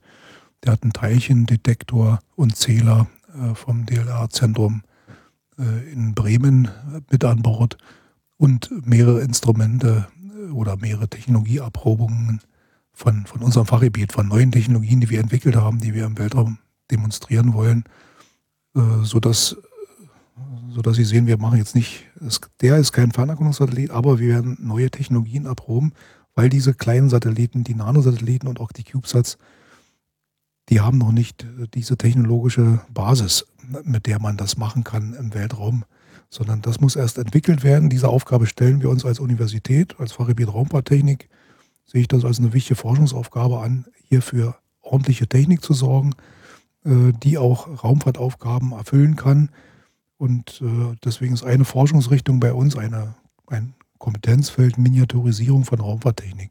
Wir sehen also zu, dass wir äh, alle Komponenten, die man für einen Satelliten braucht, möglichst klein bekommt und vielleicht sogar noch in einer höheren Integrationsstufe. Nur mal so als Beispiel. Üblicherweise sind ja äh, das Solararray ist ein Bauteil, äh, Magnetspulen ist ein zweites Bauteil, Sonnensensoren, oder ein Sonnensensor ist ein drittes Bauteil. Das braucht man alles im Satelliten. Das muss integriert werden, hat eigene mechanische, elektrische, thermale Schnittstellen. Wir haben diese drei Bauteile in eins integriert. Das ist eine Wand und äh, fliegen das bereits auf dem BISAT 1, hatten das vorher auf der Höhenforschungsrakete schon mal erprobt. Das äh, ist also ein Modul und ein Forschungsthema bei uns beschäftigt sich damit, den Integrationsgrad noch weiter zu treiben. Dort wird noch eine S-Band-Antenne integriert, mit der es möglich ist, dann hohe Datenraten runterzusenden. Und Sie ahnen schon, dass das äh, nicht ganz einfach ist. Hier fließen schon mal Ströme durch das Solararray. Dann haben wir eine S-Band-Antenne, die eigentlich elektromagnetische Felder aussenden soll. Aber da ist ja schon mal ein elektromagnetisches Feld auch durch die Spule da. Wie beeinflusst das sich gegenseitig? Kann man das. Auf engstem Raum vor allem. Ja, auf engstem Raum kann man das noch vernünftig beherrschen, sowohl mathematisch, äh, modellmäßig als auch technisch-physikalisch in, in, der Wirklichkeit. Äh, Sinn ist allerdings, dass wir eben mehr Nutzlastraum äh, zur Verfügung stellen können, mehr Nutzlastkapazität in solchem kleinen CubeSat. Deshalb wollen wir immer mehr Komponenten an den Rand drängen. Wir haben ein anderes Forschungsprojekt, wo auch diese Reaktionsräder durch äh, eine völlig neue Lösung ersetzt werden, die dann an der Wand auch noch integriert wird, sodass im CubeSat nachher selber viel mehr Platz für Nutzlasten ist. Und das können auch Kameras sein, äh, optische Instrumente oder auch äh, Instrumente, die das Weltraumwetter beobachten. Da gibt es eine Reihe von Nischenanwendungen, wo diese Satelliten hin äh, zielen können. Aber unser Thema ist äh, vor allen Dingen Entwicklung dieser Raumfahrttechnologien. Mhm. Forschung und Lehre findet ja beides statt. Höre ich jetzt bei beiden auch äh, stark heraus. Man lernt ja äh, sozusagen das Rüstzeug, alles, was man zur Technik und auch zur Durchführung von Missionen äh, machen muss. Aber im Prinzip ist äh, dieser Betrieb zum Zweck der Lehre erfordert sozusagen auch automatisch eigentlich einen extremen Forschungsaspekt. Es geht nicht nur irgendwie etwas nachzuvollziehen, damit man mal es gelernt hat, sondern im Prinzip ist ja hier so ein Innovationsteil schon mal äh, quasi kommt einfach, kommt einfach mit oder ist einfach erforderlich, wenn man hier äh, voran marschieren will. Ist es denn so, dass sie dann diese, ähm, dass diese Ergebnisse dann auch wiederum in die äh, Raumfahrt auch unmittelbar einfließen? Sie meinen die Raumfahrtlehre? Oder? Ja, wenn Sie jetzt äh, hm. sagten, ja, Sie haben eine Konzentration zum Beispiel auf die Miniaturisierung, so. es müssen halt komplett neue so. Steuerungssysteme äh, erfordert werden, ja. könnte ich mir ja vorstellen, dass das Interesse äh, daran durchaus äh, gegeben ist in der Raumfahrtindustrie oder zumindest in anderen Forschungsbereichen. Ja, also wir haben äh, verschiedene Anfragen, auch diese Ergebnisse weiter zu nutzen. Manches entwickeln wir ja schon gemeinsam mit Firmen, die sagen, das ist eine interessante Geschichte. Da mhm. wollen wir auch sofort die Ergebnisse gleich in die Praxis überführen, in die industrielle. Andere Dinge brauchen noch äh, gewisse Vorlaufzeit, wo die Industrie dabei ist und, und dann erstmal schauen will. Aber das ist schon äh, so, wir veröffentlichen und äh, freuen uns dann, dass auch Industrie auf uns aufmerksam wird und sagt, das interessiert uns, aber äh, da wollen wir auch äh, mehr, mehr drüber wissen und da wollen wir auch vielleicht mit euch zusammenarbeiten. Ja, also jetzt ist ja an verschiedenen Stellen äh, sind, sind unsere Forschungsarbeiten im Gange. Ein Thema ist äh, Satellit äh, der Zukunft, sage ich jetzt mal so landläufig. Das Forschungsthema selber heißt bei uns IBOS. Äh, das steht für Intelligent Building Block Satellite System. Das ist also ein wartungsfreundlicher Satellit, äh, das mit dem Grundanliegen, Weltraummüll zu vermeiden. Mhm. Ja, das, äh, vielleicht braucht das ein paar Sätze zur Erklärung üblicherweise lebt so ein Satellit 10, 15 Jahre im Orbit, äh, also ein großer kommerzieller Satellit, und muss dann irgendwie entsorgt werden. Allerdings klappt das äh, nur teilweise. Die geostationären Satelliten, die müssen ihre Position verlassen und werden dann 200 bis 300 Kilometer weiter geparkt in dem Friedhofsorbit und verbleiben dort. Ein Satellit im niederen Erdorbit soll in die Atmosphäre eintauchen und verglühen. Das klappt für die, die relativ niedrig fliegen so 5, 6, 700 oder 5, 600 Kilometer schon, das klappt ganz gut aufgrund der Natur der Sache. Fliegen sie höher, klappt es nicht so gut, weil da zu wenig Luftteilchen sind, die sie ausbremsen. Da sind die dann 100 Jahre und länger noch im Orbit. Jetzt ist eine Idee zu sagen, lass uns doch die Lebenszeit der Satelliten verlängern. Da entsteht auch weniger Schrott, wenn wir alte Bauteile im Sinne von äh, ja, sind technisch veraltet oder auch im Sinne von äh, funktioniert nicht mehr, alte Bauteile austauscht gegen neue, modernisierte und den äh, ja, Baukastensatelliten entwickeln. Und das ist ein Forschungsthema bei uns, wo die Industrie dabei ist, wo Forschungszentren dabei sind, ein äh, ja, sogenannter Building Block Satellite oder Baukastensatellit. Wir tauschen Bauteile aus, wenn sie überlebt sind und ersetzen die durch neue müssen allerdings äh, sicherstellen, dass das alles von den Schnittstellen passt. Und das ist eben Teil der Forschung. Wie muss so eine Schnittstelle aussehen zwischen verschiedenen Satellitenblöcken? Wenn wir uns so einen Quader vorstellen, dann müssen wir da eine Thermalschnittstelle bauen. Wir müssen eine äh, Energieschnittstelle, eine Datenschnittstelle. Alle diese Schnittstellen, die wir sonst auch brauchen, müssen dort äh, implementiert werden und funktionieren sehr zuverlässig. Äh, das ist also so ein Thema, dem wir uns stellen von, von der Raumfahrttechnologie, wo dann später die Industrie die Erkenntnisse nutzt und, und das dann hoffentlich in der industriellen Praxis umsetzen kann. Also Aber ich verstehe nicht ganz genau, Sie meinen ja, Weltraumschrott äh, solle vermieden werden. Das ja. ja im Wesentlichen erstmal darin, dass man nicht alles, was man hochschießt, auch wieder runterbekommt. Unabhängig jetzt von ja, der das, modularen Bauweise. Das ist dann der, der nächste Schritt, dass man das auch wieder runterbekommt. Aber hier ist ja schon mal dadurch, dass wir nicht einen Satelliten komplett neu ersetzen und sozusagen einen neuen nachschießen, weil der alte seine Aufgabe äh, erfüllt hat, äh, nach 10 oder 15 Jahren schießen wir einen neuen nach. Hier setzen wir einen Baustein nach, tauschen den alten Baustein, entsorgen den in den Erdorbit.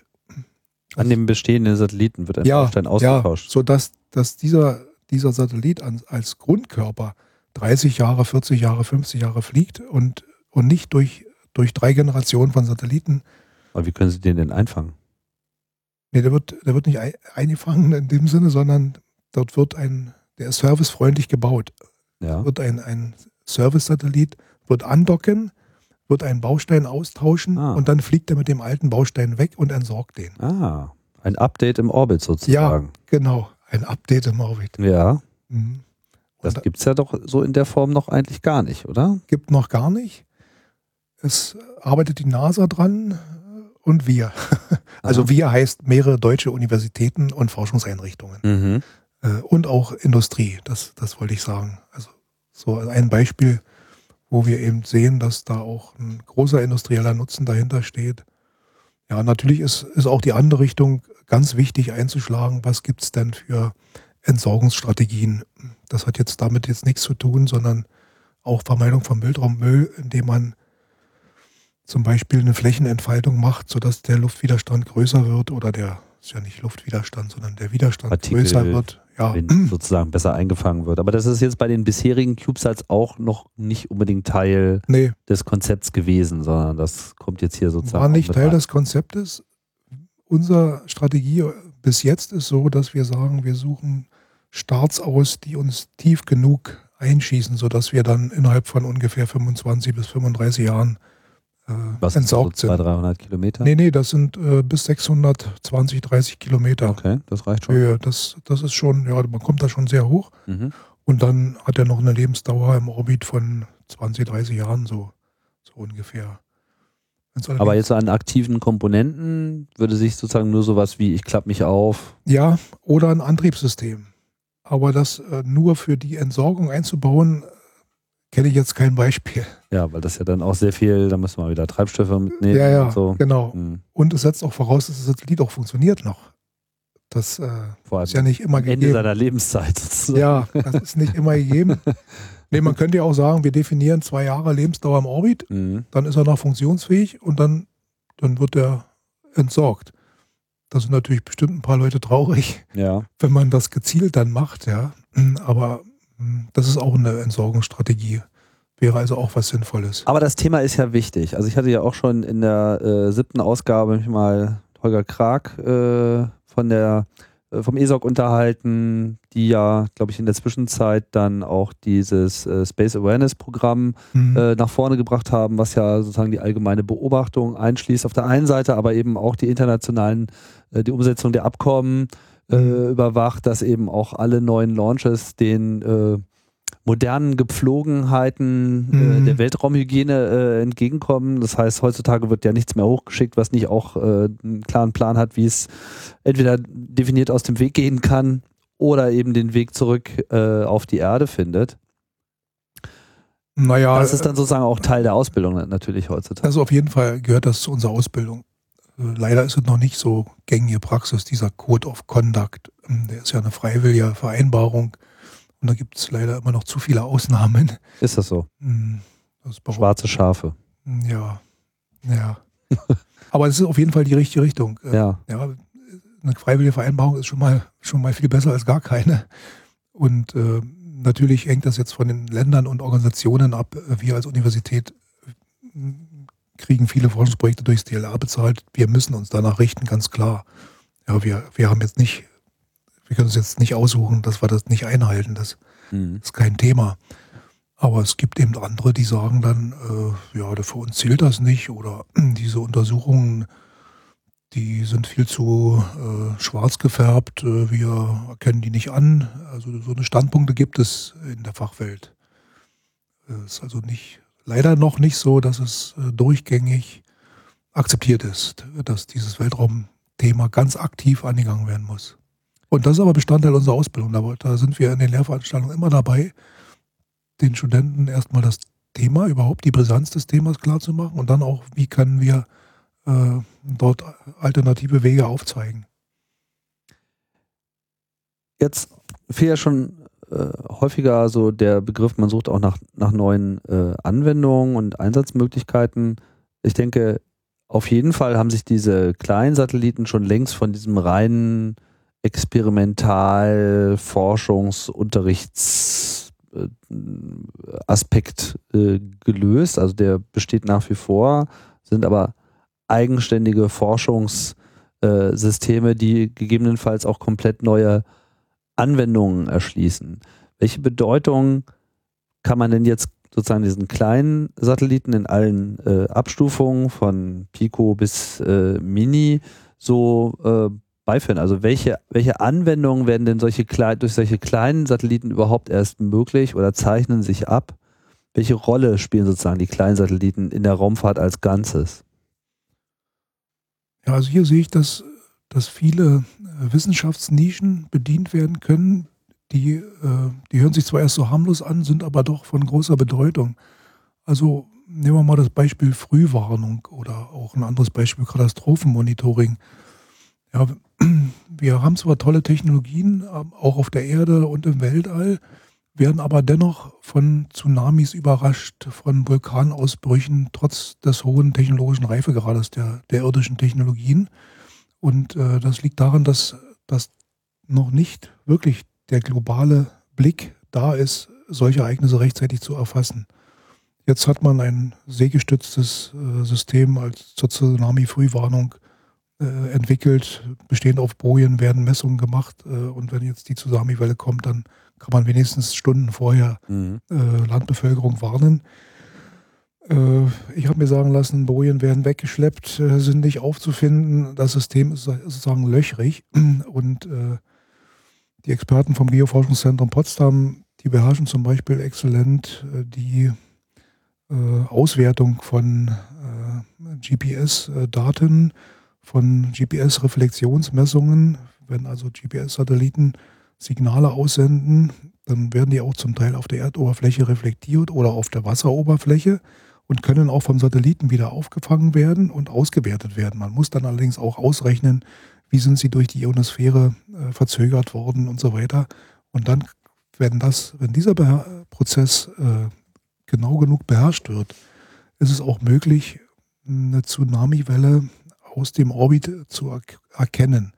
Wenn ich allerdings das äh, zu einem ordentlichen Zeitpunkt machen will, brauche ich eine globale Überdeckung von, von vielen Satelliten, dass also immer über die alle möglichen Ozeangebiete ständig Satelliten fliegen. Ich brauche also eine Vielzahl von Satelliten.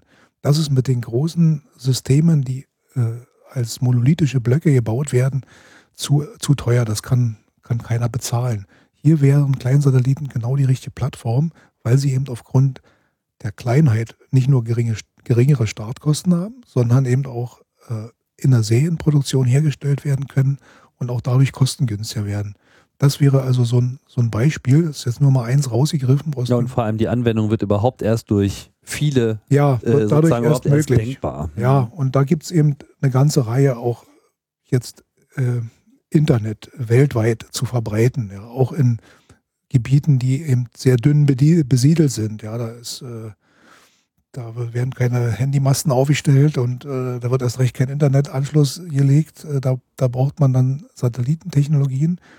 Und das wäre auch so ein Feld, wenn es so ein Netzwerk von Satelliten gibt, die die Erde mit Kommunikationsverbindungen äh, absichert, dann äh, die Frage, wie werden, wie können sich Piloten per Funk verständigen, wenn sie über große Ozeangebiete fliegen? Äh, kann man da ständig den Funkkontakt halten und alle Daten austauschen?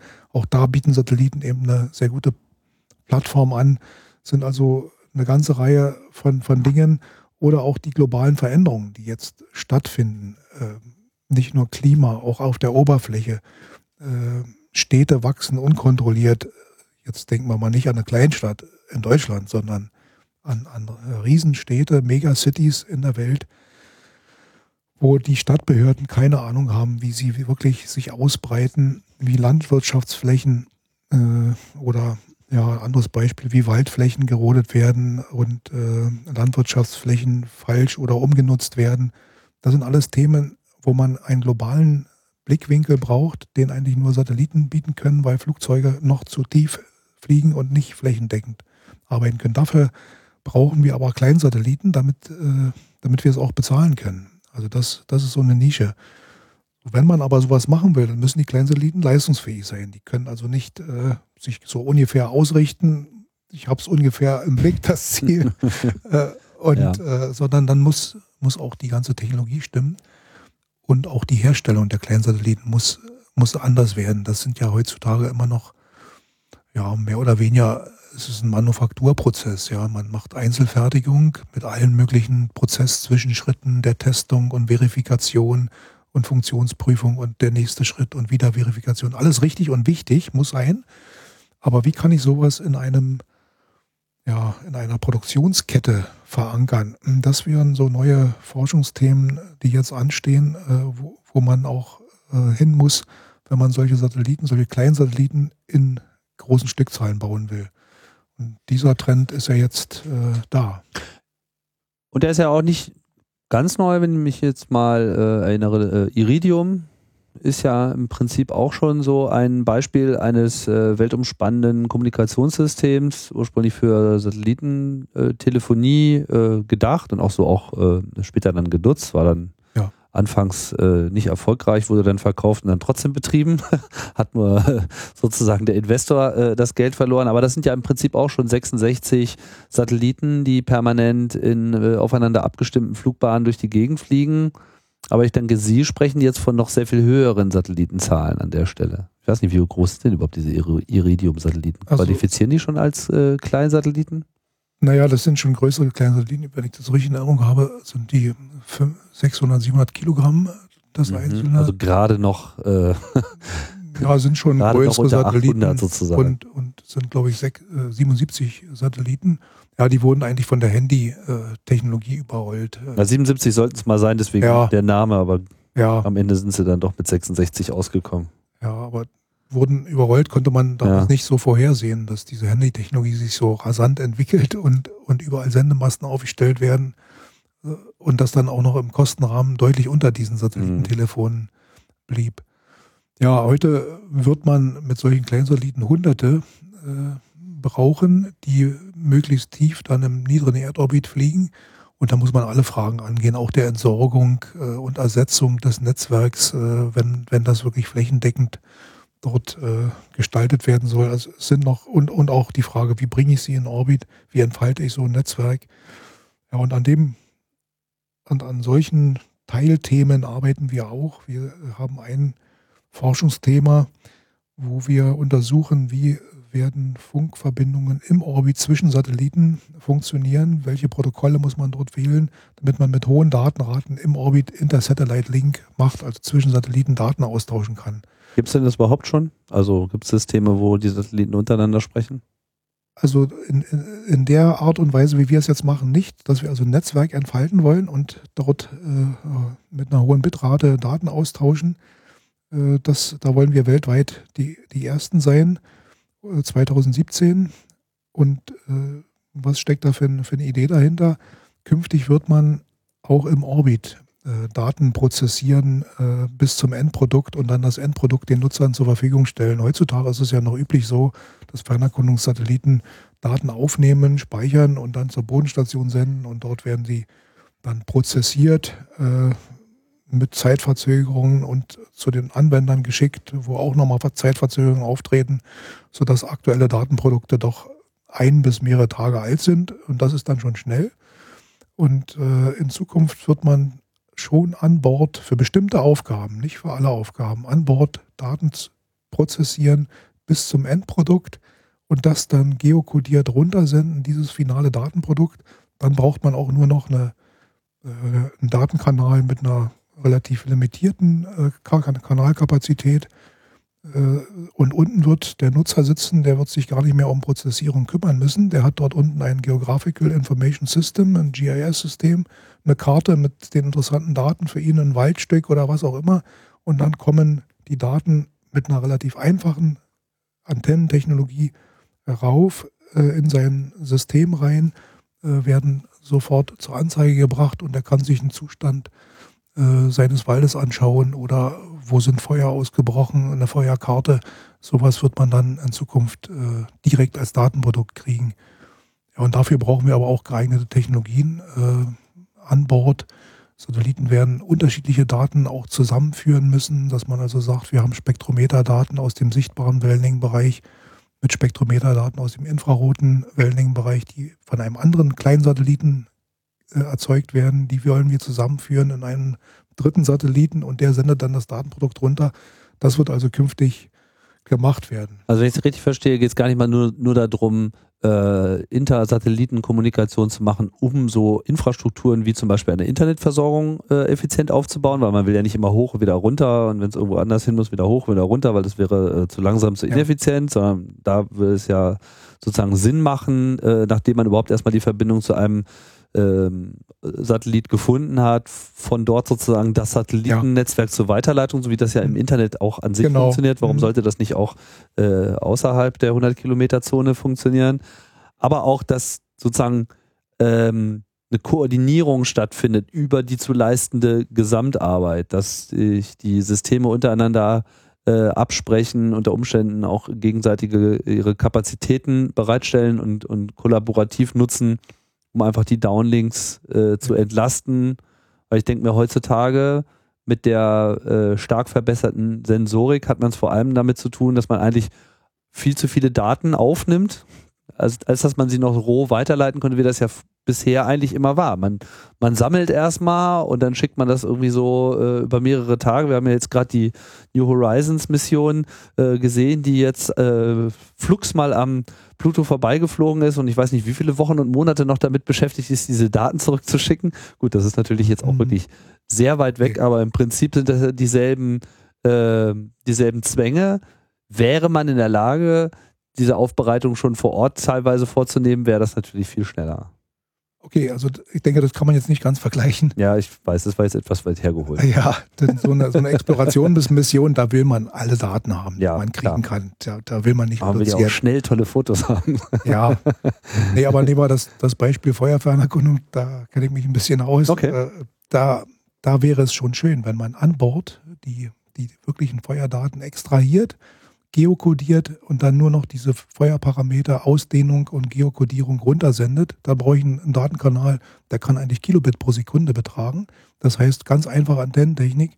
Und am Boden nimmt dann eine Software diese Daten und gibt die auf ein Geographical Information System auf ein Display und der Feuermanager weiß sofort Bescheid, wo sind welche Feuer, von welcher Größenordnung mhm. und in welchen Temperaturen und braucht nicht am Boden die ganze Prozessierungskette, die sonst der Fall ist. Kein Rechenzentrum mit ja, nochmal extra Experten. Ja, das, äh, das wird also die Zukunft sein, dass man dort äh, so, so etwas macht. Und dafür müssen jetzt die Grundlagen gelegt werden und ja, und da, daran arbeiten wir. Das heißt, die Dienstleistungen würden auch sehr viel unmittelbarer eigentlich schon im, im äh, Orbit erledigt werden und man könnte äh, ja. direkt quasi Nutznießer sein. Das, das wird kommen, dass, dass der Endnutzer ähm, einen direkten Empfang der Satellitendaten auch bekommt, unmittelbar und nicht äh, zeitverzögert über mehrere Tage durch ein, äh, eine Bodenstation. Das wird es auch geben. Aber das andere wird das Neue sein, was sich weiter verbreitet, dass man äh, mit äh, einfachen Empfangsanlagen direkt Satellitendaten auswertet. Und es wird meiner Meinung nach noch eine andere Tendenz stattfinden, wenn sich so viele Satelliten äh, im Orbit Aufgaben lösen, dann wird es auch im ganzen Betrieb der Satelliten eine Umstellung geben. Äh, die Satelliten werden autonomer arbeiten und auch autonomer zusammenarbeiten. Es wird in Zukunft auch Schwärme geben von Satelliten. Äh, das heißt, äh, man spricht nicht mehr mit, mit den einzelnen Satelliten und kommandiert jeden einzelnen, sondern man gibt einem Satellitenschwarm eine Aufgabe und der Schwarm organisiert die Lösung der Aufgabe mit seinen verschiedenen Knoten, mit seinen verschiedenen Elementen und äh, organisiert das selbst, sodass der Nutzer am Boden nachher das fertige Produkt, das fertige Ergebnis erhält und äh, der Betreiber auch selber nicht unbedingt mit jedem einzelnen Satelliten sprechen muss. Das ist also auch noch eine Zukunftsaufgabe. Soll das einfach den Kommunikationskanal entlasten oder gibt es da noch äh, hm. andere Vorteile, diese Entscheidungen sozusagen so zu delegieren? Naja, ich äh, können Sie jetzt auch als Nachteil darstellen. Der Vorteil ist, Sie brauchen weniger Personal am Boden, um, ja. diesen, um diesen Satellitenschwarm zu betreiben. Ja, ich habe dann, äh, nehmen wir mal an, es sind zwölf Satelliten. Äh, heute geht, geht man ja schon in den Multimissionsbetrieb. Ein, ein Betriebsingenieur steuert mehrere Satelliten, die zeitlich versetzt nacheinander kommen, aber er guckt sich jeden einzelnen nochmal an. Mhm. Und das wird in Zukunft so sein, wenn wir jetzt Netzwerke von Satelliten haben, dass man eine Aufgabe gibt in zwölf Satelliten und als Beispiel nur mal und, und äh, das ist eine Teilaufgabe, die ein Betriebsingenieur löst und dann geht er zu dem nächsten Dutzend und verteilt eine andere und weiß schon gar nicht mehr so genau, welcher Satellit macht jetzt was, erst wenn er nachguckt und das alles nachvollziehen will, aber es muss er dann nicht wissen. Es ist ein verteiltes System im Orbit und das arbeitet dann auch wie so ein verteiltes System. Das äh, ist noch nicht Realität. Das ist so ein Forschungsthema, dem wir uns auch stellen. Verteilte Systeme im Orbit. Aber das, äh, das wird kommen.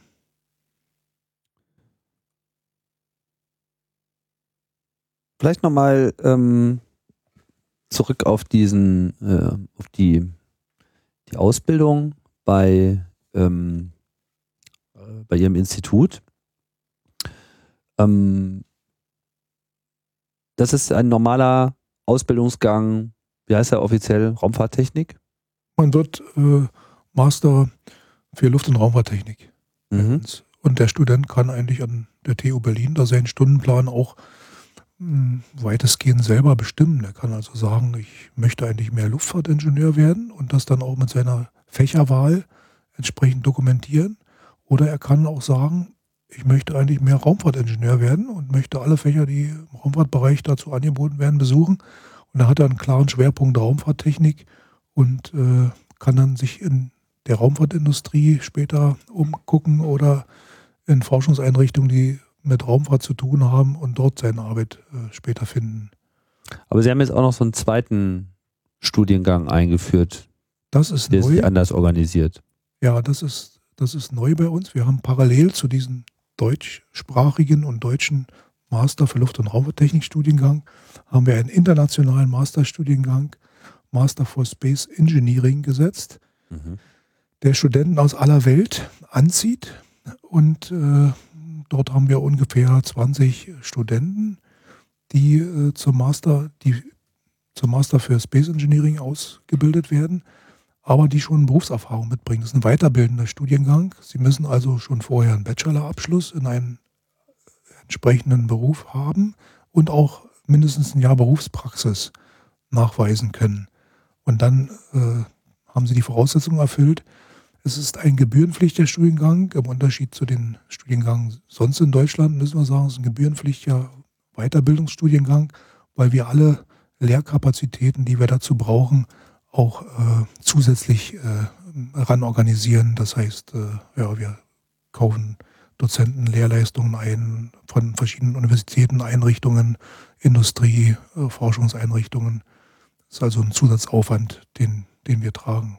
Ja, ist aber eine sehr interessante Sache, weil äh, diese Internationalität äh, auch eine, eine typische äh, Charakteristik äh, im Raumfahrtbereich ist. Ja, Inter Raumfahrt funktioniert eigentlich über internationale Zusammenarbeit. Wir sind eine, Deutschland ist, ist stark im Raumfahrtbereich, aber kann auch keine eigenen äh, äh, Dinge in den Weltraum selber bringen, sondern braucht dazu ein eine Startmöglichkeit. Entweder eine europäische oder eine amerikanische oder eine russische oder eine indische oder eine chinesische, aber sie braucht eine andere, nur mal als Beispiel. Insofern ist Raumfahrt von sich aus international und das finde ich eigentlich auch so interessant im Raumfahrtbereich, diese vielen internationalen Kontakte, die man zwangsläufig hat und, und auch pflegen möchte, äh, die bereichern einen. Und äh, das finde ich eben toll, dass wir jetzt auch so einen Studiengang haben, wo wirklich, wenn man sich das auf der Karte anschaut, über die Welt, über die Weltkarte verteilt die Studenten herkommen. Also von Südkorea, Europa bis äh, nach Argentinien, äh, da kommen unsere Studenten her.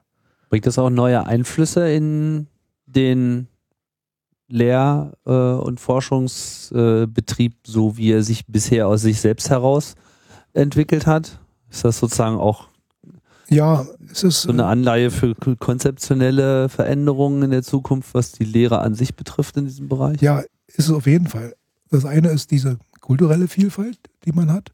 Und das andere ist auch der unterschiedliche Hintergrund der Leute. Die haben ja schon Berufserfahrung. Das ist ja nicht so äh, wie unsere Studenten sonst, äh, die so, halt, sehr gut Anfang, sind, ja. die sehr gut sind, aber die eben noch nicht, noch nicht diese Erfahrung haben. Also dort kommen auch andere Fragen.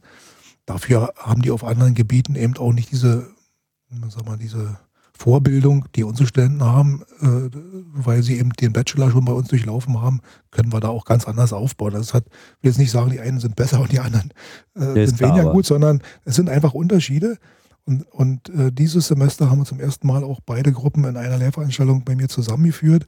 Und äh, das finde ich eigentlich besonders schön, dass jetzt auch äh, die sich dort miteinander erstmal warm werden muss und, und auch miteinander kommuniziert und fachlich austauscht.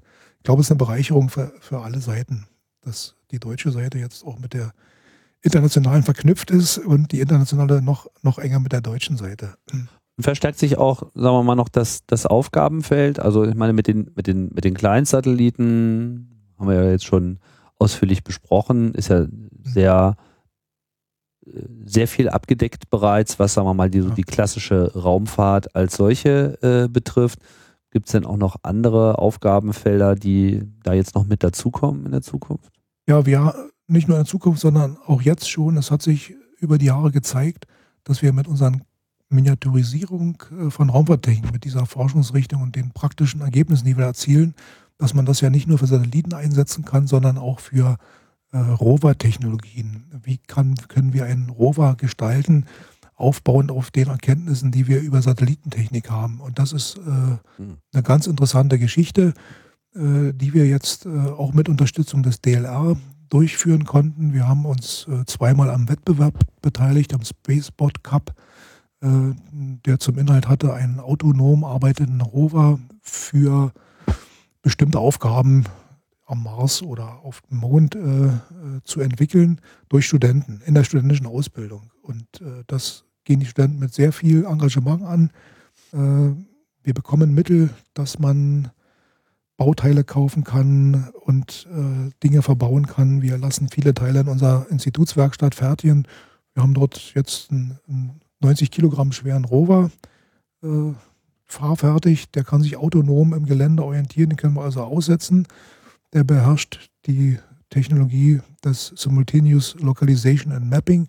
Das ist also gleichzeitig eine Karte aufnehmen der Umgebung und sich selber darin auch noch wiederfinden. Mhm. Und dann soll er in dieser Karte oder in dieser Umgebung auch noch bestimmte besondere Bauteile finden, die, die versteckt wurden. Das war Teil des Wettbewerbs.